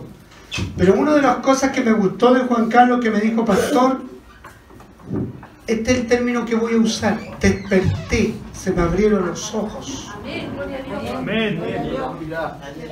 Porque eran jovencitos, ustedes eran unos chiquillos que no sabían para dónde iba la micro. Amén. Y lo hicieron. Y de ahí en adelante hasta más o menos unos cuantos meses atrás, más o menos yo diría que esto tiene un sentido profundo. Ocho meses. Ya. Imagínense, 26 años, réstele 8 meses. Vivieron prácticamente 25 años sin rumbo, sin dirección, pensando uno en el otro. Ustedes los conocen muchas veces ya sola aquí en la iglesia, él por otros caminos. Pero por eso que es importante esto, hermano. Para Dios no hay nada imposible. Amén. Gloria a Dios. 25 años. Una mujer que lloraba, que sufría, que no sabía. Hasta el propio pastor un día le dijo, ya, Sofía, déjalo. Yo lo reconozco de que estoy delante del Señor. Hasta yo me di por vencido. Pero Dios nunca se dio por vencido. Amén. Gloria a Dios. Ese es el Dios tuyo y mío.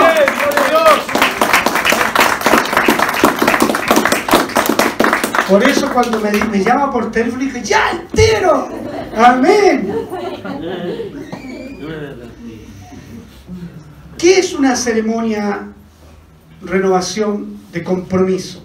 Es una ceremonia simbólica que viene a confirmar y a reafirmar el compromiso que ellos hicieron delante de Dios y testigo hace 25, 26 años atrás. Pero en la ignorancia, porque uno se mete a la iglesia sin saber, a veces iglesia católica, ah, que nos case el curita, que nos case el pastor, y está todo listo, la fiesta bonita, pero no, no sabemos qué significa ese compromiso. Y lo bueno que aquí está surgiendo algo interesante. Se están casando, están otros casándose, ¿ah? otros renovándose el pacto y espero que usted también lo pueda lograr y entender. Amén. Si, es- si es que el Espíritu Santo le da testimonio por qué tiene que hacerlo. Entonces, esta ceremonia que vamos a hacer hoy día es para confirmar y reafirmar el juramento de amor eterno, compromiso y fidelidad del uno para con el otro, desde ese día hasta que la muerte los separe. La pregunta es, ¿cuándo debo hacer esto? Cuando se me abren los ojos. Cuando yo entiendo, esto es lo mismo que las presentaciones. Estamos llenos de presentaciones de niños y al final la gente no entiende esto. Y por eso que es bueno explicarlo. Por lo tanto, quiero que se ponga de pie la iglesia para que oremos. La Biblia dice en Cantares capítulo 8, versos 6 y 7. Pónmeme como un sello sobre tu corazón, como una marca sobre tu brazo, porque fuerte es como la muerte el amor. Las muchas aguas no podrán apagar el amor. Cuando yo hablo de este amor, es el amor que está dentro de Él, reflejado en Cristo, y el amor que está dentro de ella, reflejada en Cristo. Amén. No estoy hablando de una parte sentimental. Estoy hablando porque Juan Carlos y Sofía, por medio del transcurso de un crecimiento que tuvieron, experimentaron y vivieron el amor pleno de Jesús. Ese es el compromiso que hacen hoy día. Cuando yo tengo al amor aquí dentro, voy a poder amar a quien sea. Cuando yo no tengo a Cristo, jamás usted va a poder amar. Porque usted está amando con un sentimiento. Y uno tiene que amar con lo que el Señor puso en usted. Ese amor hizo que esta mujer se sosteniera, se sostuviera por un tiempo. Pero ese amor hizo también que Juan Carlos pudiera ser quitada la venta y pudiera ver el valor de la persona que tenía a su lado. Hoy están comenzando a disfrutar. Y eso también se traspasa a ustedes. A Mateo, a Maca y Fernanda, que ya tiene su vida, que está formando también su vida. Ustedes también sufrieron. Ustedes fueron parte de esta historia, así que vengan para acá, pónganse detrás de sus papás. Vengan. Gloria a Dios. Toda esta familia fue afectada en algún momento, pero toda esta familia hoy día está siendo restaurada, Amén. Sanada. Amén. Eso es lo que Dios quiere, querida iglesia. Las muchas aguas, o sea, cuando hablo de agua, los problemas, las dificultades, nunca podrán apagar lo que es genuino, el amor de Cristo. Pero cuando apaga esto, cuando no es genuino, cuando yo amo con mis sentimientos. Porque cuando usted ama con el sentimiento, ama hoy día y mañana odia. Mañana ya no quiere nada con el otro o con la otra. Pero cuando es Cristo el que te mueve, entonces, a pesar de las aguas, permanece. Hoy día lloramos y nos gozamos junto a, So- a Sofía y a Juan Carlos. Padre que estás en los cielos, te damos gracias en esta tarde Porque solo tú, solo tú, solo tú fuiste capaz de hacerlo. Para ti no hay imposible. Y tú comenzaste a obrar silenciosamente en el corazón de Juan Carlos y en el corazón de Sofía. Amén. En este día, Señor, nos contentamos y nos gozamos, porque ellos son un testimonio vivo de la mano poderosa tuya en la vida de ellos. Por eso, como iglesia, como hermanos, les bendecimos. Nos alegramos, nos contentamos. Compartimos su alegría, su triunfo, su victoria. Y vemos también a través de este ejemplo que así como hiciste con ellos, también lo podrás hacer con nosotros. Señor, ten misericordia de tu pueblo. En el nombre de Jesús. Amén y amén. Tome asiento. Bien. Quiero que se miren a los ojos porque ahora viene el voto renovado. Hermano Juan Carlos Rojas, repita lo que voy a decir. Prometo serte fiel en lo próspero y en la adversidad. Prometo serte en salud y en enfermedad. en salud y en enfermedad. Prometo amarte y respetarte Prometo amarte y respetarte todos los días de mi vida todos los días. hasta que Cristo venga por nosotros. Hasta que Cristo venga por nosotros. Le doy gracias al Señor Doy gracias al Señor porque Él abrió mis ojos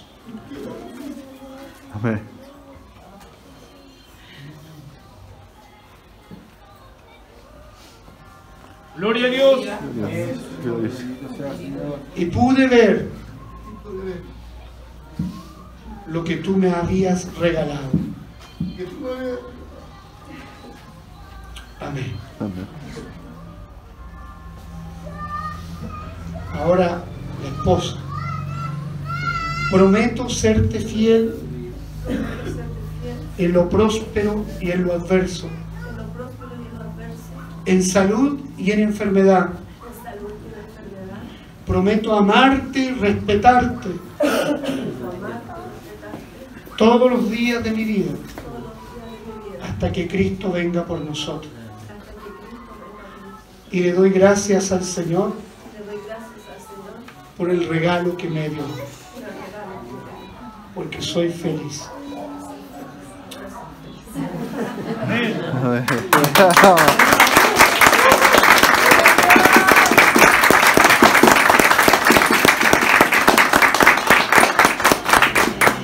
¿Usted perdió los anillos? ¿O qué pasó con los anillos de matrimonio? Lo empeñó. ¿Y cómo va a sellar este símbolo, por hermano Juan Carlos? Porque tiene que sellarlo. Una revelación del Espíritu Santo y a través del Espíritu, el Espíritu Santo nos va a traer el sello con el cual nosotros vamos a sellar el, ¿Estos chiquillos son en serio?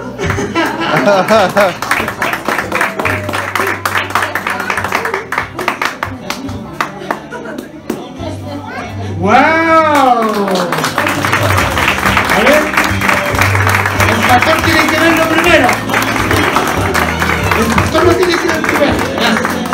Orar por. A ver, ahí, lado. ¡Wow!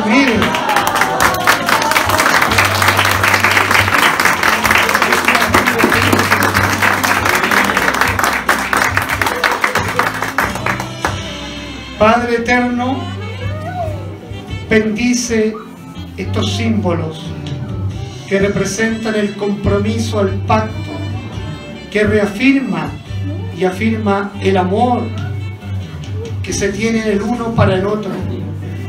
Que tu precioso Espíritu Santo les recuerde siempre este compromiso y que sean muchos años más para que vean tu gloria y ellos sean portadores de toda gracia, de toda verdad y de toda justicia.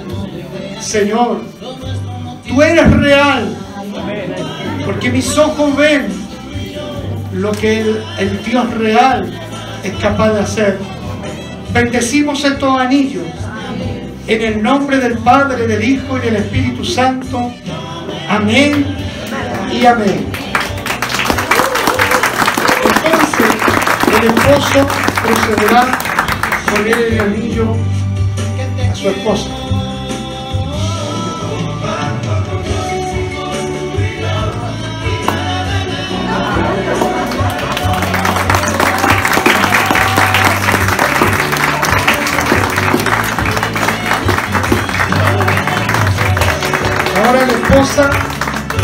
Procederá a ponerle el anillo a su esposo.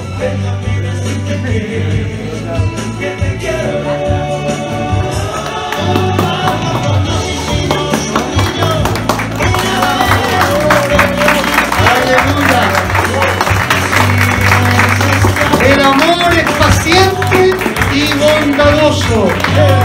El amor no es celoso, ni fanfarrón, ni orgulloso, ni ofensivo. No exige que las cosas se hagan a tu manera. No es a tu manera ni a mi manera. Es a la manera de Dios. Amén.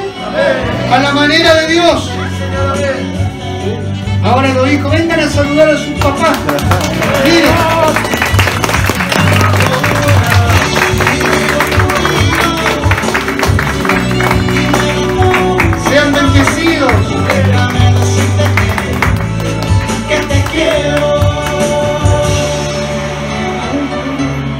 Gracias Señor.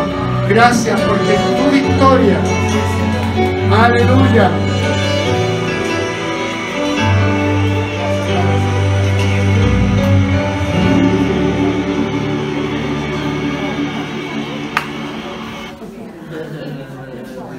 Bendito sea el Señor. Y los hermanos que quieran saludar también pasen.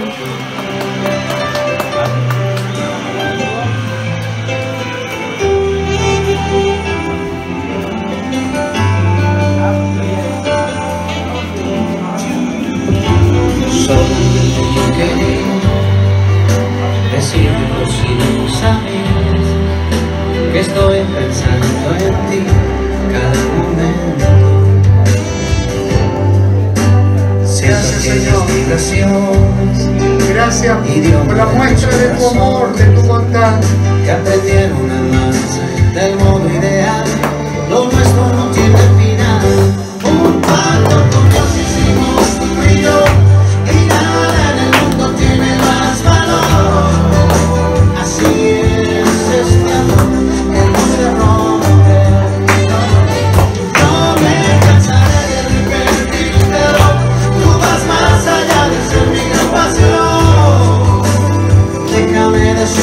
Gracias Jesús. que te quiero. Gracias Señor. Te alabamos Jesucristo. Porque tú eres bueno. Hay más de una razón por qué alabar al Señor. Ese el motivo de nuestra alabanza, de nuestra gratitud, de nuestra alegría. Así es Porque vivimos en esperanza y la esperanza no avergüenza, porque el amor de Dios es derramado sobre su pueblo a través del Espíritu Santo. a ella le tocará, hermano. Amén. Aleluya. Un pacto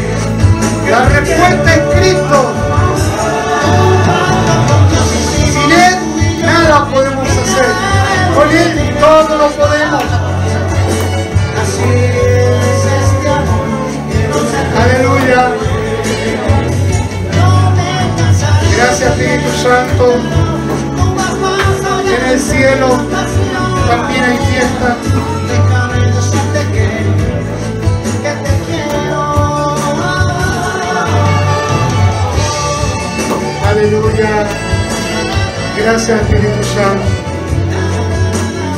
Te adoramos, te exaltamos.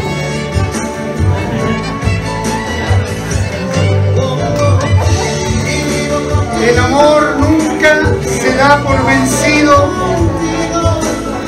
Así lo dice la palabra. Jamás pierde la fe.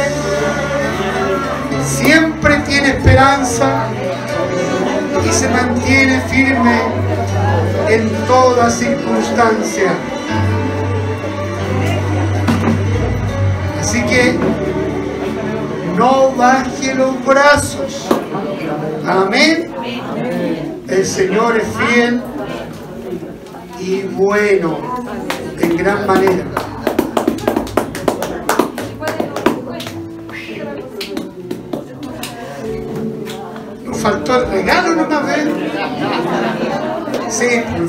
Sorpresa.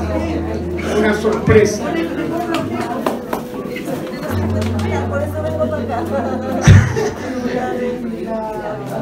Gloria al Señor.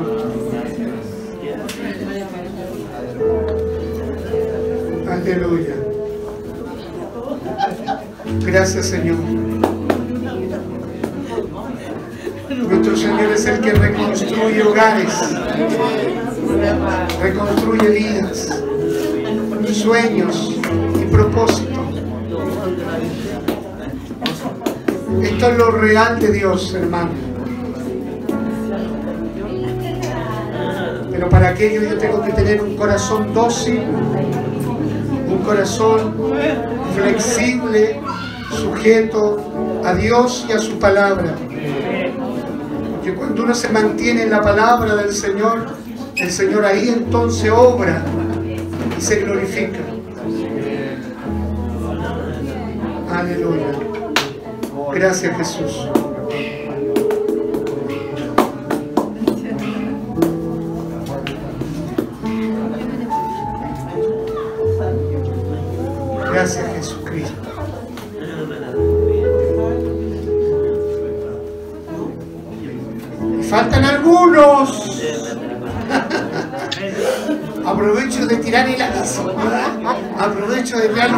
Tirar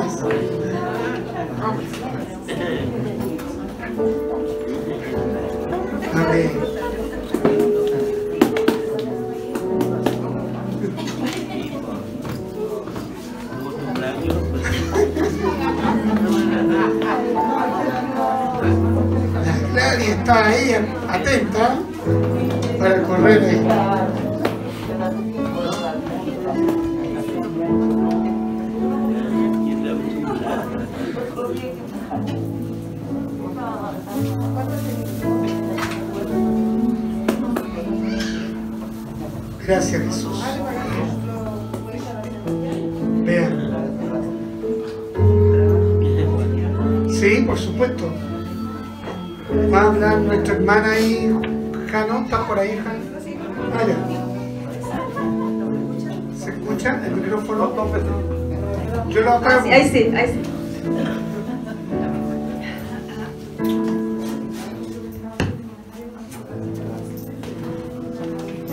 Ahora ya un poquito más tranquilo. Quiero dar las gracias, Señor, primeramente este regalo hermoso que me ha hecho hoy día. Pero también quiero dar las gracias a todos ustedes porque todos han sido, pero sí un granito fundamental en nuestras vidas como matrimonio. Sus palabras, sus consejos. Cada vez que, llegué mal, que quería llorar, siempre había un hombro, un abrazo para mí. Eh, siempre habían palabras de, de edificación.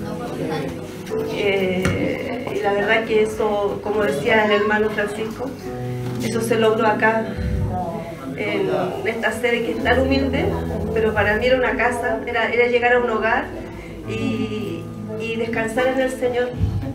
Venía con muchas cargas, muchos problemas, pero llegaba acá y todo, todo se calmaba, todo tenía un sentido.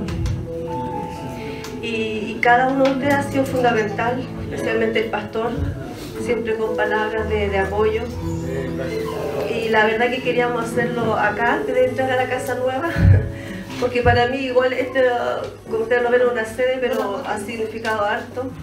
Le tenemos cariño, le tenemos aprecio, porque ya estos años estábamos acá. Y, y acá, acá el Señor se, siempre nos habló, siempre nos habló con cosas concretas, cosas que fueron pasando día a día y, y las veíamos, no era algo que nos contaban. Eso cada vez nos fue edificando y nos fue eh, que fuimos creciendo acá en el Señor. Así que cómo no, no agradecer, cómo no, no agradecer a cada uno de ustedes, agradecer el cariño, sentimos ese cariño de ustedes, por nosotros hubiésemos hecho una fiesta enorme con todos ustedes, porque para nosotros ustedes es nuestra nueva familia. Tenemos nuestra familia, mi suegra que nos acompaña, mi tío, en la casa me esperan unos primos, pero para nosotros la familia nueva que tenemos en Cristo eh, son ustedes. Cada uno de ustedes ha sido fundamental. Eh, y hermanas que ahora no están, pero también siempre han estado en nuestro corazón porque siempre, siempre hubieron hermanos que nos hablaron, que nos ayudaron, que nos visitaron. Y eso es súper importante dentro de la, de la congregación, sentirnos acompañados, no sentirnos que estamos solos, que se pasen adelante los solos, no están con la pareja, pero aquí hay una familia grande. Cualquier problema, cualquier que usted, dificultad que tiene, se resuelve acá, como se dice, en familia se resuelve. Y para que ustedes, sobre todo los matrimonios nuevos que han llegado, que sientan, que sientan ese apoyo, que lo busquen. Y si, si en algún momento a lo mejor la hermana, no sé, pues no, no estuvo atenta, búsquela, hable, quiero hablar con usted hermana, visítense, vayan a sus casas, compartan, porque eso es lo que hacemos nosotros y así fu- ah, fuimos conociendo a cada, cada uno, visitándolo en sus casas, bueno, a través de la misericordia que que nos habían entregado, pero siempre eh, hermanos, sabiendo cómo están, llamándolos por teléfono. Y eso, eso hace una iglesia grande, hace una iglesia poderosa en el Señor. Y por eso siento también ese amor de ustedes que, que han tenido con nosotros como, como pareja, como matrimonio y con nuestros hijos también. Por eso les doy gracias, la paciencia. gracias porque quizás algunas veces me vieron llorar, siempre me han visto llorar, pero ahora ya es un llanto de alegría y eso es lo que hace el Señor en los hijos de Dios. Amén. Gracias Señor y la gloria es para Él. Amén.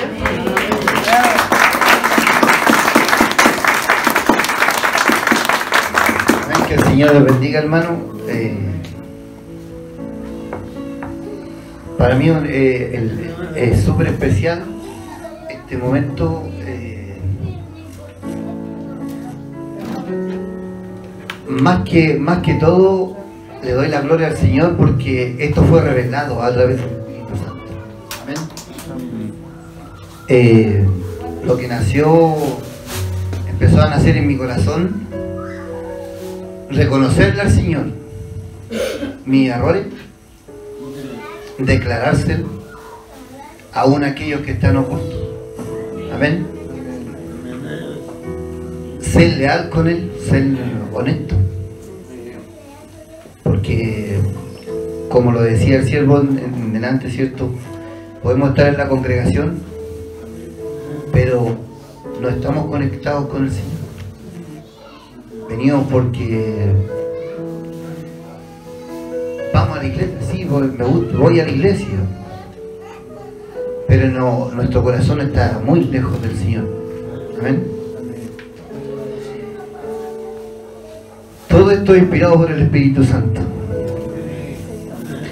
Y lo que les doy gracias al Señor, que no, no tengo una palabra como para explicarla, es que Él me haya desatado los ojos y haber hecho este compromiso y otras cosas más a través de la verdad. De Él me ha enseñado cada día la verdad. Amén. Muchos, bueno, muchos conocen los altos y bajos de mi vida. Mi madre sufrió mucho. Sé que la palabra, el mensaje que el, el Señor hoy nos entregó, llega a su corazón, también al mío. Pero ella no perdió la esperanza. Su hijo muerto era y sigue vivo. El Señor se lo tiene, se lo da de vuelta. Mi esposa tenía a su esposo muerto, era. Y lo tiene a su lado. Sigan chiquillos, sigan ustedes. No pierdan la esperanza. Amén. Los matrimonios jóvenes, sigan. Pasan estas cosas. Pero gracias a la misericordia de Dios, Él nos entrega la herramienta. A todos. Nos entrega la herramienta. Y debemos tomarla. Tomen la herramienta para que sus matrimonios sean firmes. Saber esperar, ser mansos, humildes. Y cuando estamos perdiendo aquello, preocuparnos. Agradezco a los habilitadores, especialmente al- a nuestro siervo, al pastor que, cierto, el Señor ha puesto por cabeza de esta congregación y que el Señor les bendiga. Amén.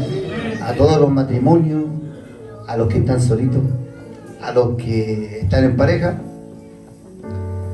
Pongan a Dios primero, delante de todas las cosas. De todas las cosas. De todas las cosas. Y seremos prosperados. Amén. El Señor nos ama a todos. Y nos espera a todos. Él puede venir ahora. Estamos preparados para irnos con Él. Amén. Que el Señor los guarde y los bendiga. Amén.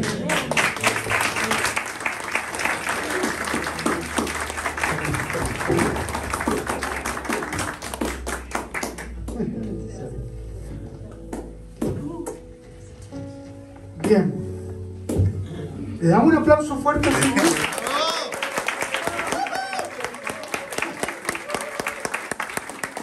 Mientras preparamos nuestra ofrenda, lo aviso, algo bien importante, el martes el discipulado lo vamos a hacer todavía aquí, porque la entrega es el 30 o el primero, entre el 30 o el primero, es decir, entre el jueves y el viernes.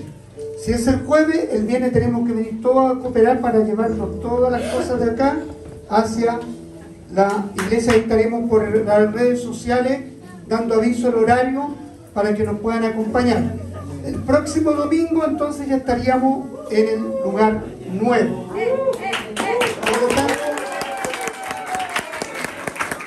Esta semana solo tenemos el discipulado el martes a las siete y media y luego el domingo el culto general allá en la calle 18. Sí, la Santa Cena está a cargo del matrimonio Melo Cárdenas. Y Misericordia corresponde también la próxima semana. Y el martes también las mujeres, el último mujeres aquí a las cuatro y media de la tarde y después a las siete y media el discipulado. Bien, vamos a orar por la ofrenda, póngase en pie. La misericordia, pero corazón disponga Señor, para que traigan la próxima semana. Amén. Padre amado, te damos gracias en esta hora, Señor, por este hermoso día que tú nos regalaste, Señor.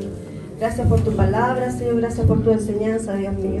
Te pedimos que bendigan la ofrenda en esta hora, Señor, que bendiga el dador alegre, Señor, pero te acuerdes también del que no tiene, el que no puede ofrendar en esta hora, Señor. Llenando despensas, Señor, acuérdate del que está padeciendo. Te lo pedimos en el nombre del Padre, del Hijo del Espíritu Santo. Amén y amén. Bien, cantamos y pasamos a ofrendar con gozo y con alegría. Tiempo, un, dos, tres y... Ahora es como una canción, corazón pentagrama, donde tu interpretación te muestra cuánto tú me amas. La vida me trajo acordes graves y esa canción tú te la sabes. Cuando se siendo when